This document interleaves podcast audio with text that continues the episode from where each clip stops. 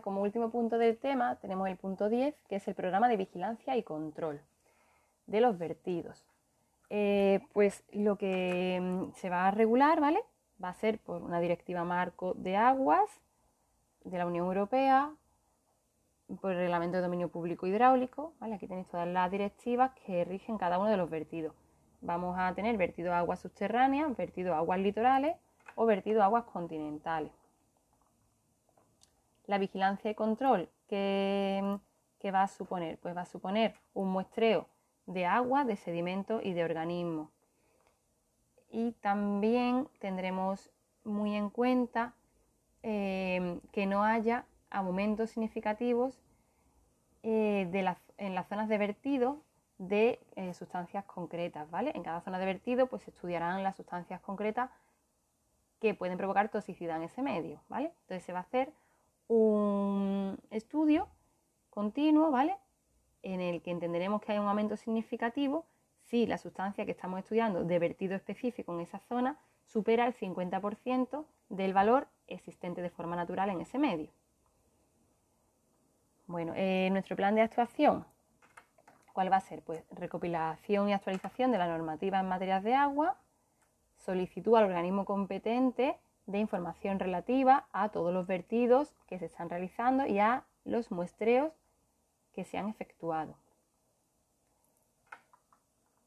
Después se hará un tratamiento de esta información, ¿vale? De cada uno de los muestreos para hacer una caracterización de este vertido eh, que se realiza en cada una de las zonas y se elaborarán pues aquellos informes necesarios a este respecto.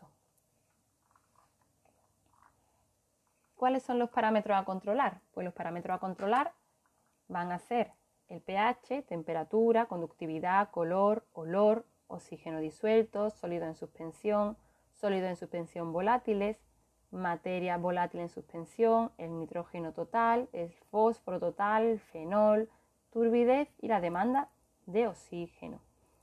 Ya todo os suena porque todo lo hemos ido desarrollando durante el curso, durante el tema o durante otros temas. Bueno, y se hará finalmente una evaluación. La evaluación, ¿qué es lo que eh, tiene que contener? Pues eh, se examinará la fosa y los tanques sépticos, las redes y todo el sistema de alcantarillado. Eh, se hará una inspección de los sistemas de tratamiento, así como de los sistemas también destinados a reutilización de este agua. Esta evaluación se va a realizar anualmente de forma periódica y en el, se emitirá un informe que tiene que contener los objetivos, el resultado del muestreo de los efluentes, las afectaciones eh, a cuerpos receptores y las medidas tomadas pues en caso de que se hayan encontrado pues, algún resultado negativo. ¿De acuerdo? Bueno, pues esto es un poquito el resumen de, esta última parte y vais a ver que tenéis aquí un anexo que tiene varias partes el anexo em, tiene una primera parte que son los requisitos para los vertidos procedentes de instalaciones de tratamiento de aguas residuales. Después tenemos otra parte, ¿vale? Estos requisitos pues son, si lo veis, la demanda, estos son los datos que manejasteis cuando hicimos la actividad de, en cuanto a los datos de demanda bioquímica de oxígeno, demanda química de oxígeno, también tenemos aquí el total de sólido en suspensión. Estos son requisitos generales a todos los vertidos, ¿vale? Que vengan de estas plantas de tratamiento.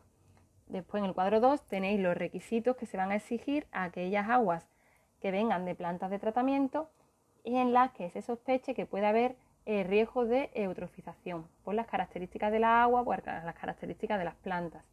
¿vale? Entonces aquí se medirá con especial hincapié el fósforo total y el nitrógeno total. Y por último, tenéis aquí una tabla eh, en la que se ve la caracterización de aguas regeneradas y el control propuesto. ¿Vale? Pues veis todos los parámetros que se tienen que estudiar y cómo se van eh, eh, registrando los controles que se hacen. Pues con esto ya hemos acabado el tema. espero que os haya resultado interesante. Y eh, el último tema que vamos a desarrollar por esta vía. Así que nada, saludo a todos y seguimos en contacto.